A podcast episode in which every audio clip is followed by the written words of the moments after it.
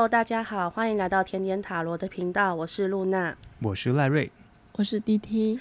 今天我们要聊的主题是关于塔罗牌，终于就是跟我们那个频道的名称有一点关联了。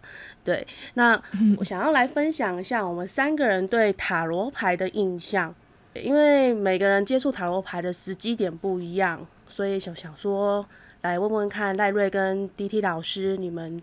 第一次听到塔罗牌或认识塔罗牌，有什么样的印象吗？我来讲的话，嗯，我一刚开始，差不多是在大学的时候，我才对占卜类的东西有兴趣。可是，嗯，我其实一直都没有接触过塔罗牌，去给别人算命。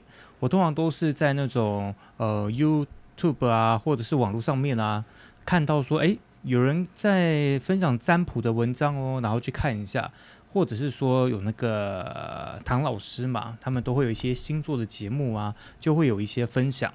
那呃，就我的印象来讲的话，大概就是帮别人占卜之类的一个工具这样子。从以前到现在来讲的话，就是之后才慢慢开始有去买自己的塔罗牌。那不知道就嗯。露娜学姐，你对塔罗牌的印象是什么？塔罗牌的印象，嗯，我对塔罗，我我蛮早接触，应该是说蛮早知道塔罗牌这个资讯。大概是在什么时候啊？国中，国中，国一、国二的时候，小女孩都会 喜欢那种。哎、欸，以前很流行那个什么谈心那种杂志，有没有？那个星座的星，什么心理测验啊，哦、什么什么的。那也太久了吧？现在有人听过这东西吗？我暴露我的年龄了。以前以前的资讯嘛，以前以前没有 FB 啊，没有什么啊，对不对？就是没有网络上的资讯啊。那时候才开始，我只知道笔仙而已。笔仙哦，没有，我不是走那个传统的路线，不好意思哦。啊，反正那时候小朋友、小女生就是会去交流一些小女生喜欢的东西，或者是星座，或者是占卜类的那些趣味测验。那知道那个塔罗占卜的话，嗯，印象中是我同学。还有带塔罗牌，还有买了塔罗牌，然后你知道吗？小女生一定会去算那种奇奇怪怪的测验啊，比如说我这辈子可以交几个男朋友，我这辈子可以交谈几次恋爱这种主题，会结婚啊之类的。哎、欸，对对对对对。可是那时候就觉得它很神秘，第一个是很神秘，因为它会上面会教你。比如说这个占卜，就比如说，我就刚刚就举那个例子好了。我这辈子会交几个男朋友好了，他是会用你的出生年月日，然后去计算你洗牌的次数跟抽卡的次数。对，然后那时候觉得很，嗯，那时候因为年纪小嘛，不懂。我觉得后来现在想想，我会觉得那应该就是每个人出生年月日加总起来抽卡次数，就决定那个最后你抽卡的数量。所以那时候我就抽，那时候我同学最多是抽到十一次，他要谈十一次恋爱。才会结婚那一种的，对，那我是抽到四次哦，那还算不错啊。四次，对呀、啊，好，反正那时候抽到四次嘛，就想说人家十一次，我才四次，会不会有点少？就是是不是算错了？然后就做了一个很幼稚的事情。继续算，就 借朋友的。就我以为幼稚的事情是狂交男朋友，哦、一定要超过第四次还是第五次？没 有没有，小学小就是国中生不太会有那种想法，就只是觉得说真的有可能这样吗？那我再算算看好了。你怎么抽，你就是四张牌，就是哎、欸，不要，最后的结果就是四，最后结果就是四。嗯、我同学怎么抽，他还是十一，他也是抽到十一次。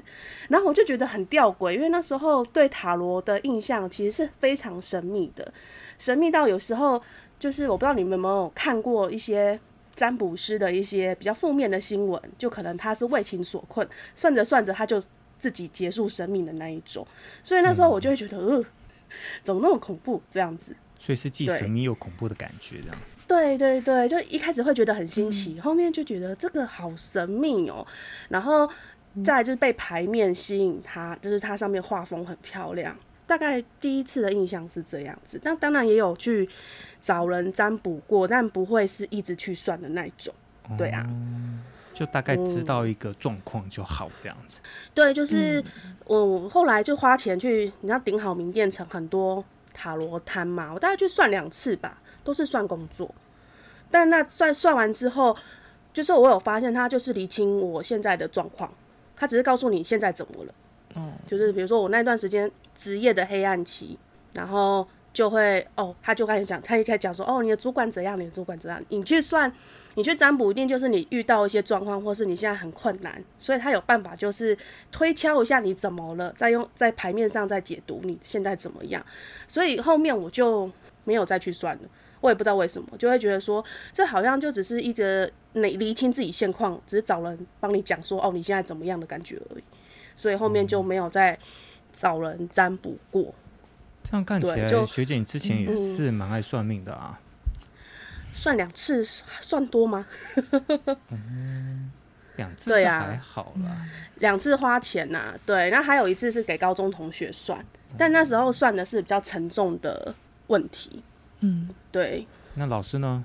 我我最早知道塔罗牌应该是电视节目吧，就一样那个什么命运好好玩，什么叉叉好好玩啊，开运鉴定团。星座，除了除了讲星座之外，还会讲那个什么测字啊，然后后来会有塔罗牌出来，就是选牌。那、嗯、是我第一次，嗯、呃，真的看到塔罗牌是长什么样子。那时候也很小吧，嗯。嗯，然后我呃，国中、高中、大学都没有朋友、同学会这个东西，嗯，因为没有人会，我们我的生活圈没有，所以就也不会有接触塔罗牌这个东西，或者是想要去算什么问题。直到我出了社会的第一份工作，有一个同事他会塔罗牌，然后他也会去夜市就是摆摊，他们好像有一个体系吧，就是他好像还有一些学姐会在那个夜市的摊位摆摊，那他可能就是去打工。工作就是帮人家算塔罗牌，那我们也是很后来才知道，原来他有有在除了我们现在的这个工作，还有在 part time 那个塔罗牌师的这个工作，他也很可爱，他就说我那就是我的工作，因为我们我们后来知道之后，大家都很惊奇，因为大部分人还不知道那个到底是什么，没有接触。对，然后后来我们知道他会这个之后就很惊奇，然后他就一直很无辜也很无奈的说，这就只是我的工作而已。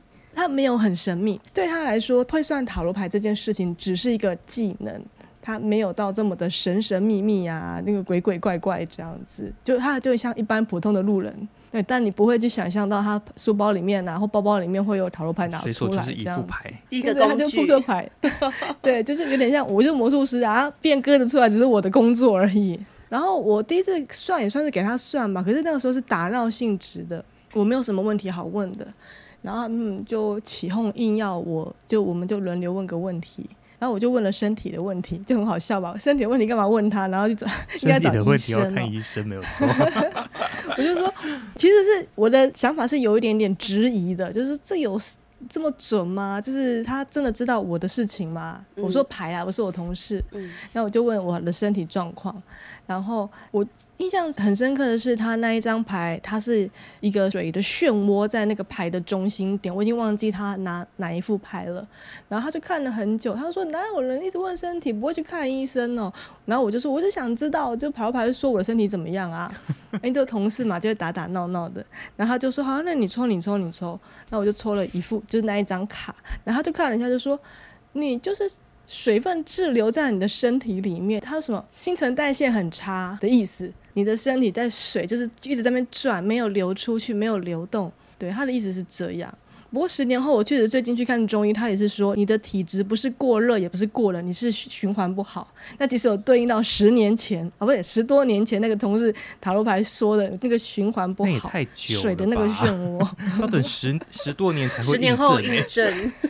没有没有，可是那个时候其实我有在看中医调身体，所以那个时候的中医是也有说，就是我他这叫什么气血内瘀哦，嗯，也就是那种不循环的意思啊，所以那个时候才觉得哦，原来还蛮厉害的嘛。对啊，还是有一点 原本是质疑质疑的态度，对，好哦，这是我第一次接触塔罗牌，真正的接触。然后会的那位同事，他也就是一副就是有什么好大惊小怪的，这就这只是他一个吃饭的一个工具而已，小菜一碟这样吗？对，就就跟就跟就跟老师你现在的感觉是一样，对呀，就很普通啊，就他就觉得这个普通的东西很普通的一个东西，对未知的东西感觉很神秘或很神圣，可是知道的时候就觉得哎，嗯，就这样子嘛，也还好啊，就没什么这样子，可能 那也比较低调啊，对。就可能我之前就是国中是新奇嘛，高中是同学，他就是把它做造很神秘，神秘到我就啊，真的有，就是你要跟塔罗牌培养感情。他说塔罗牌是有灵性的，然后就是他在帮我占卜的时候，就是你可能要，因为你有一些步骤吗？对，有一些步骤是非常仪式感，它是走仪式感路线的占卜。哦，没有水晶球，但是就是它会有那个羊毛毡的那个，也不算羊毛毡，反正就是个桌布，深色的桌布，它会包包着它的塔罗牌，然后它就、嗯、因为那个塔罗牌是个人东西，不能随便碰，除非就是你找他占卜。他允许你碰他，你才可以碰。然后他那时候就跟我很神秘的讲说，你可以试试看，就是接触大概零点一，手就是这边牌就是放在桌上，然后手大概接近他零点一公分吧，很近很近，可是又不会碰到，你会感觉一股凉意。热热的吗？不是热热的，凉凉的，凉凉的，不是热热刺刺的。对，以前好像蛮多有这种 对特殊的仪式，把它弄得非常神秘。有些人说你不能碰，你碰了会衰，或是对他牌就是他没有这些仪式。对对对，所以所以那时候我就觉得很 confused，就是我真的是凉凉的，到底是什么妖术什么之，就是也不是对他不敬，只是觉得哇，真的很神奇，真的是有很神奇。对对对对，或是是有精灵住在里面吗？还是怎么样的？就是 对，但是因为那时候算的是非常沉重的一个问题，是问有关我爸爸的病情。因为他那时候刚好就是确确诊是喉癌、舌癌、舌癌，嗯，所以那时候他帮我算的时候，其实是非常紧张的。那我第一的认识的牌面是死神，就是帮我爸抽牌的时候，我忘记他那一张是对应什么。但是因为我们一般麻瓜好了，就是没有碰过塔罗牌的，你看到死神就觉得完了，BBQ 了，爸爸可能真的就是差不多了这种感觉。那直到后面就是有机会跟 DT 老师学塔罗牌的时候，才知道说死亡其实死神还其实还有一个重生的意思。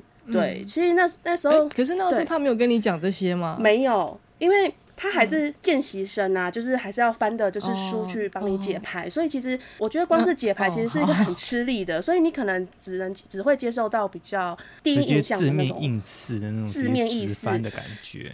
关键字的解读，对，所以其实你知道哦，那时候我心情是还蛮慌乱，就是才刚知道，然后想想说这样这样治疗会不会就是有一道曙光？可是我抽到死神，所以呢当下也是蛮有点蛮难过。但同学你知道吗？你拜托同学啊，同学跟我很好，他也不好再多说什么，他可能也是很担心说他完了，他现在抽到这个，如果他现在抽到这个，我要怎么安慰他之类的。但其实我也没有大哭或干嘛，就是哦好，那就嗯谢谢。就是谢谢这，对对对，因为他也我也不是说算什么时候挂掉或干嘛都不是，我只是想了解说哦这样治疗有没有曙光这样子。然后后来就过很长一段时间，过了大学到出社会才去找别人算，所以我占卜经验很少。然后直到后来遇到 DT 老师，然后偶然的状况下知道他会算塔罗牌，才开始慢慢了解塔罗牌其实是个工具，不是一个非常神秘有精灵住在里面的牌，把它当当做库洛魔法使那种 那种感觉。布鲁魔法使真的是蛮好看的。很好看，对不对？开开启我，开启我拿牌的那种感觉。哎呦，买小樱的那个魔杖，我是真的有哦。啊、真的假的？下次我要来参观一下。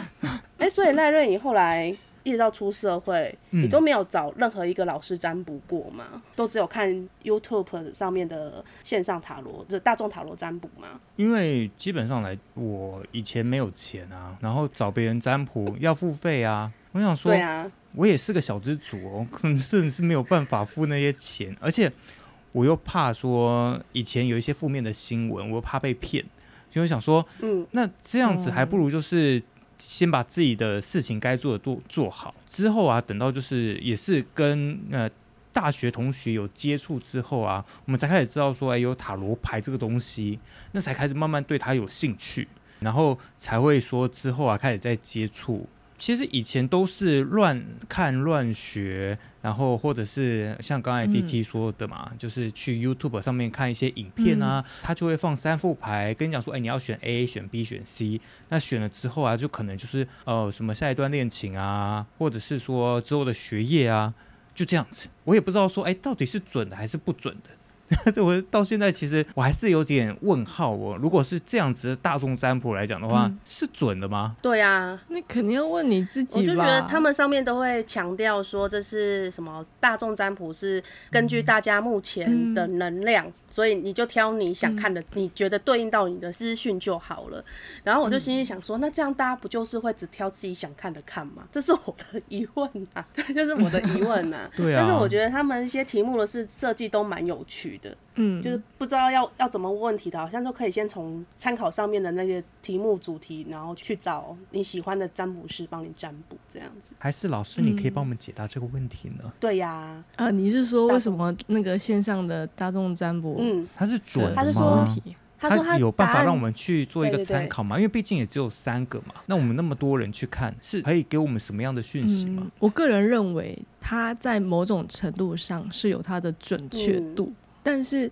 我们能不能捕捉到诶，我们需要的讯息？如果是大众占卜了这些牌的资讯，有没有参考的价值？我觉得他可能没办法直接说准还是不准，而是对于我们来说，这些资讯、这些文字的讯息有没有参考的价值跟意义？其实我们的潜意识，它比我们的表意识还要有更多更多的，好了，你可以说宝藏哦。嗯、所以，如果你看到一个占卜，它可能给了你三张或四张牌，你选了一张，你就看你选中的那一个里面的那个文字讯息有没有对应到你现在的状况。嗯，如果你觉得没有，那就没有，那你也可以说这个占卜不准。可是也有可能到了下一个月，你又不小心又看到同样一篇占卜，你可能选了另外一张牌。突然你会发现，哎，这个讯息跟你现在很吻合到，所以我个人认为，就是你会知道，你会得到你需要知道的讯息。那如果这个讯息并不是给你看的，你自己也会知道，所以你内心会觉得，哦，这个不准。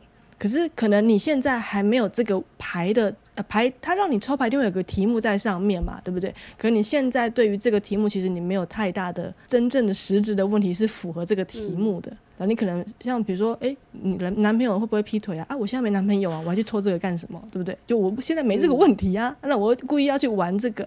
但我刚刚只是讲的是比喻的是比较简单的问题啊，嗯、所以到底牌准不准，就看这个讯息是不是你需要的。啊，你觉得不需要，那就看过就好了。但有的时候，当你真的很迷茫的时候，你会知道哦，这个讯息是在告诉你的，就是你会有个赛进来，你会有个感受。你可能平常都很冷酷无情啊，那突然看到某一则占卜，突然讲到你内在、你的内心、你的伪装破防，被那个文字讲中，你可能还会流眼泪。对，就我只能说，就看你自己啦，啊、看你自己内在的感受。有时候看到一些占卜，就会就是头麻麻的那种感觉，对，就觉得啊，怎么会这样，那么准？有中哦。哦，真的是有一些不一样的感觉。那 没没有中就没有中啊，对啊，就刚好不是你要的。当然，你可能跟撰文者的那个文字表达的功力有关系啦。嗯、有的可能把那个很多这个牌的关键词拼凑在一起，然后也不知道他在讲什么，这也是蛮多蛮常会出现的。真的要加油，就文字的功力。我觉得塔罗牌要解解牌者非常的。厉害，就是像刚刚 D.T 老师有讲到说，他如果把所有关键字列上去，但串不起来，就真的听不懂，或是看不懂塔罗牌要给我们什么样的提示跟讯息。嗯，对啊，我觉得最厉害的是有看过 D.T 老师解牌，也有去给外面老师解牌，最大的相同之处都是会依照我们选的哪一副牌上面呈现的画面，然后来带入就是你的问题跟你的现况。我觉得这是一个蛮神奇的地方，对，我自己可能那个赛就是出不来，我就觉得我没办法串起来，所以我只能就是只能稍微看一下，哦，好像是这样，但是我可能看不到背后更多的讯息，嗯、所以有时候在旁边很偶尔，嗯、对，很偶尔遇到 D.T 老师在帮别人解牌的时候，我就会觉得。一个好的解牌师很重要，就是你要怎么读懂那个讯息啦。嗯、对，我也还在都提到这边了，那、嗯、想必两位应该是有买自己的塔罗牌喽？当然喽，当然啦。你没有吗？一定不止一副啊！我当然也有啊，对对现在跟衣服一样，绝对不止一副啊。对，那对啊。你们第一第一副的塔罗牌，你们是买哪一种的？还记得吗？我记得。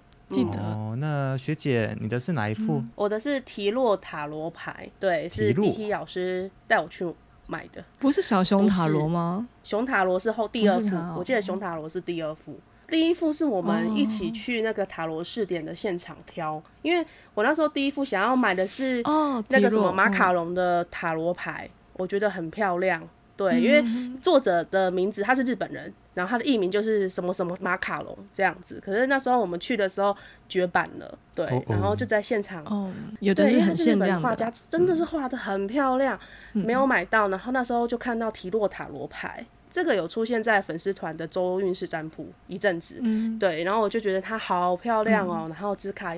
就是很精美厚厚的，因为 D T 有跟我讲说，其实外国的纸牌比较滑顺，然后我就想说选一个我喜欢的画风，嗯、我就把它买下来当我第一副塔罗牌。在这边很想跟台湾的出版社说要加油啊，那个纸质真的很，很容易掉起来，然后或是打到。对，国外的牌卡真的很好滑，非常滑顺。对因为之前 D T 老师有分享一些台湾的牌卡跟那个国外的牌卡，就真的哦不一样的感觉，怎么差这么多？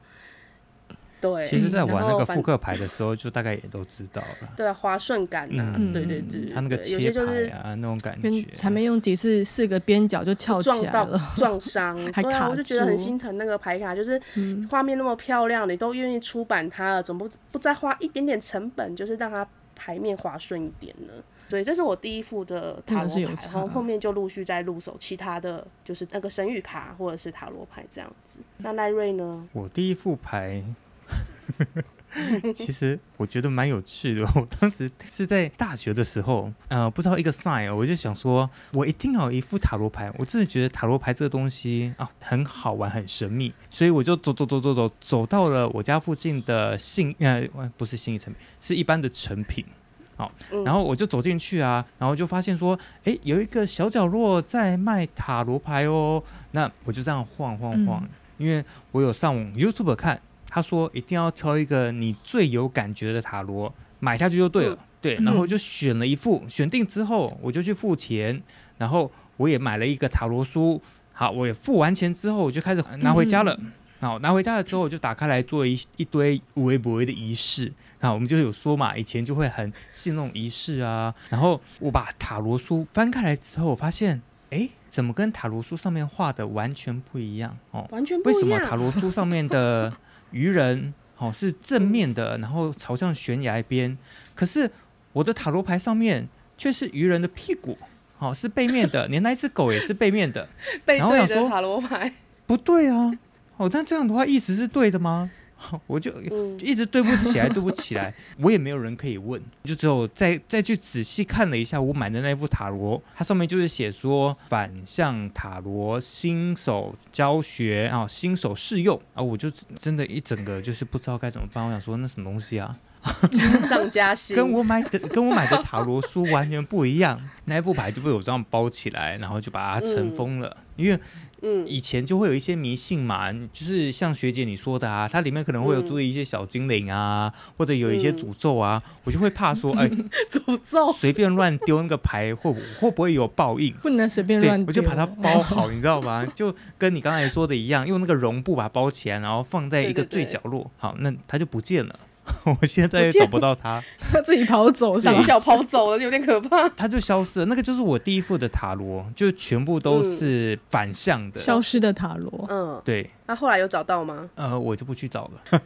所以他在你的房间某个角落，让他自由，对，就是自在的沉睡在角落边边这样子。嗯，应该是啦。不过我也就是没有特别的再去理会他这样子。嗯，那那个就是我的第一副。那老师呢滴滴老师，你的第一副是哪一个？我的第一副是神话塔罗，就是那个希腊神话。它每一副牌卡都有背后都有一个希腊神话的故事。为什么会去买那个希腊神话塔罗？我那个时候我记得好像也是在成品买的，而且真的是信义成品，哦，信义成品买的。我那个时候就是被某一个姐姐启发啊，那个时候我工作也比较闲暇的时间比较空，呃，比较多时间的意思，所以我就想要去买个东西来玩玩，所以就去信义成品逛。然后本来是想要买一副可能。初学者好入门看得懂的牌，那我本来有联络之前我刚刚说的那个会塔罗牌的同事，结果他刚好电话没有接，那我又已经在成品了，我就拿了一副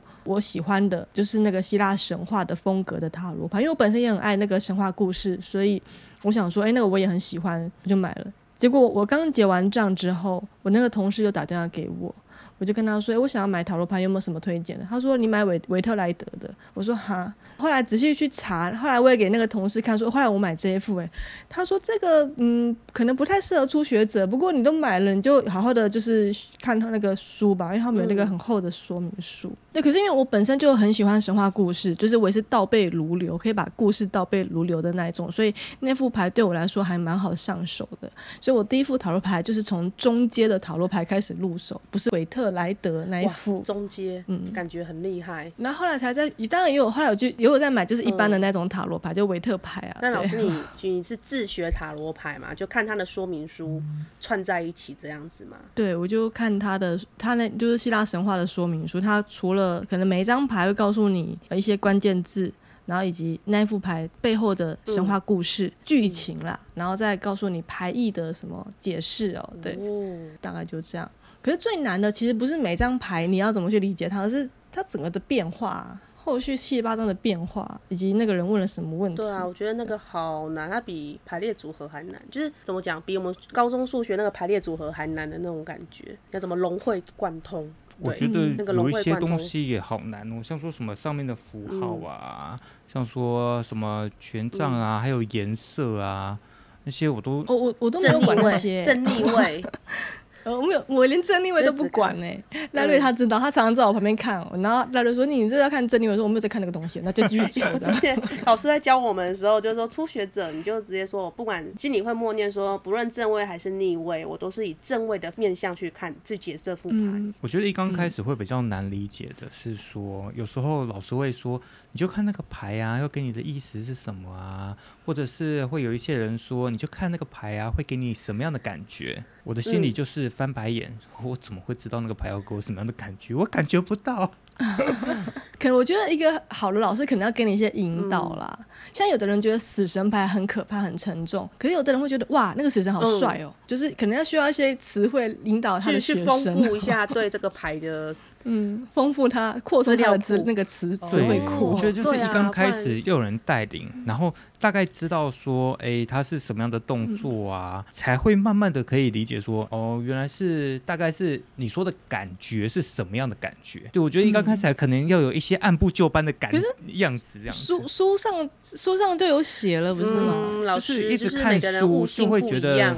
专业度不足，你知道吗？书就是书，他他举个举个例子，我没办法，就是再继续举一反三下去。就是嗯，我看到这边我可能会卡一下，是这个原因吗？还是那个原因？对，比如说之前我们在练习解牌的时候，就是然后在老师面前学，就是讲自己的理解的时候，是很害羞的一件事情。就是你会你会很担心说，关公面前耍大刀。对对对，因为你在他面前演练，他说你就试着解看看。可是你知道。就爱面子吗，嗯、也不是，就是我会很担心，说我是看的不够全面，就是会觉得自己好像就是不是看的不够全面，然后、嗯、可能讲完之后，老师就会补充讯息，摇摇头、哦，其实这个是什么什么，他也没有摇摇头啦，但是我可能在我心里面没有那种摇摇头，我还是很尊重，心里面摇摇头我没有看到啦，啊、没有，我心里面有个疑问说，真的看不到吗？就就是看不到。我真的，我这是很真诚的疑惑，真的看不到吗？那个讯息不是这么的明显在那边，怎么会看不到？弟子愚笨。可是我每次，我每次补充讯息，不都会拿牌说，你有没有看他的手，嗯、跟另外一张牌有没有什么连接？你们就突然有 Q 到那个，就是要就是要对，要有人带领，要多几次的实际演练。但是因为次数比较少啦，平常你知道，平常可能偶尔就是到娱乐性质抽一下呱呱，今天要跟我说什么，然后就看老师说，哦，今天呱呱说就是一个建议这样。子，对，就是老师有时候会用很幽默的方式去说，嗯、哦，我现在要买一台厨师机，要买还是不要买？就是一个很 很诙谐，就是因为我们很玩闹的，可是我就觉得这很有趣啊。对对，老师在说呱呱，对，我们昵称塔罗牌叫呱呱，所以就会觉得很有趣。不然我们动不动说塔罗牌拿出来，可能会吓到隔壁的同事。啊，我们就说塔罗牌真的要常抽呱呱是代称。如果真的不常抽的话，其实也也会就是直接忘记，然后或者是。没有没有任何的连接，嗯、所以还是要时不时拿出拿出来，这个确实玩一下，对，就熟练度啦，跟经验值要累积、嗯。对，因为之前老师有建议，就是初学的时候可以写塔罗日记，就抽牌，抽牌，然后写日记、嗯，今天看看会不会有对应到什么样的状况，我觉得蛮有趣的。呃，这也不是我说的，是每一副说明书都会讲说建议新手这样做。反正就那时候是找你找你教我嘛，我也没仔细看书写什么。那那你们试着写，你们买了多少副塔罗牌？我买多少副哦？对啊，就目前到现在十副，我不敢算。老老师的塔罗牌哦，塔罗牌而已哦，我们不算神谕卡哦。我大概几年前只有算了一下啊，十几副一定有的，不敢算，应该有二十二十二。当成收藏品来买哦，我觉得应该又不、欸、你最近常抽的那副很漂亮、啊，然后我就收起来就没再用了，就非常美啊，银边。哦，哦对，因为它刚好放在我书桌旁边，才会比较常用它，因为很多都还是收起来。哦对，但我记得老师之前就是有说，你在帮人占卜的时候，你就会看心情挑几副牌，然后让那个想要询问的人自己盲选一一组牌去抽，对不对？哦，那个时候还在外面 招摇撞骗啊，骗吃骗喝。现在过 几年后就啊，就是那个就不会再做心了，收心了，这种也不能说呃收心了就不玩了啦，再玩嘛。那个时候是后来觉得很重啊，就没有再排出去。有啦，就有。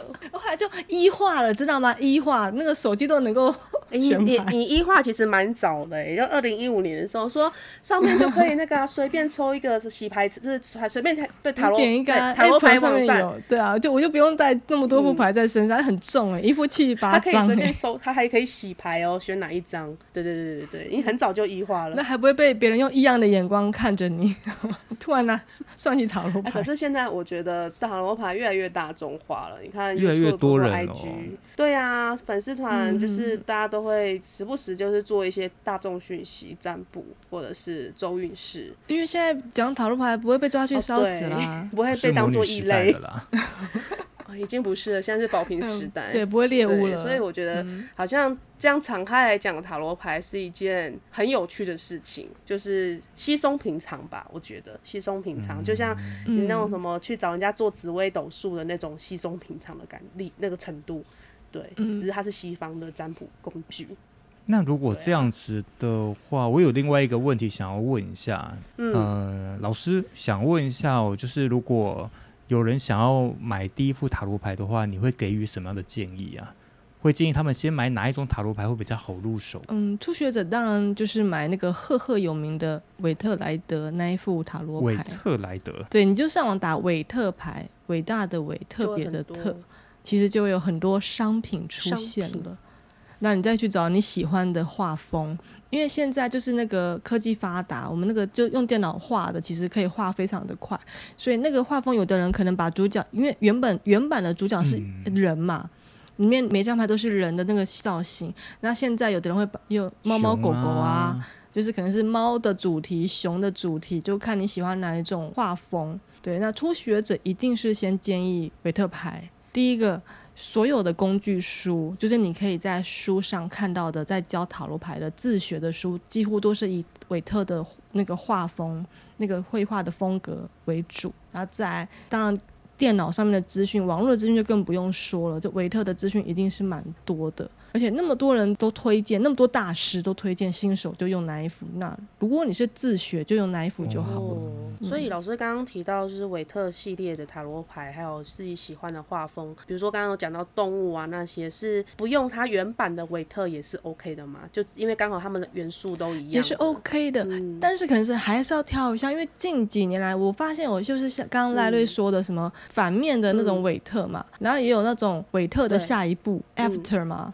就是韦特的，这他的他那个原本人整成这样子，然后他的下一个动作跟前一个动作，那还有透明版的韦特牌，它有很多这种变形的，但就尽可能去买它就是最一般的、的最经典的那一副就好了好、哦，就不是那种变化型的。嗯，韦特还蛮好入手的。好啦，嗯、那老师这样讲，我们以后未来有开课的机会吗？开课。开课，开课，开课，开课。不是，我还有，我想还有两堂课没上完，我想把它上完。这叫自肥，看书了，自肥。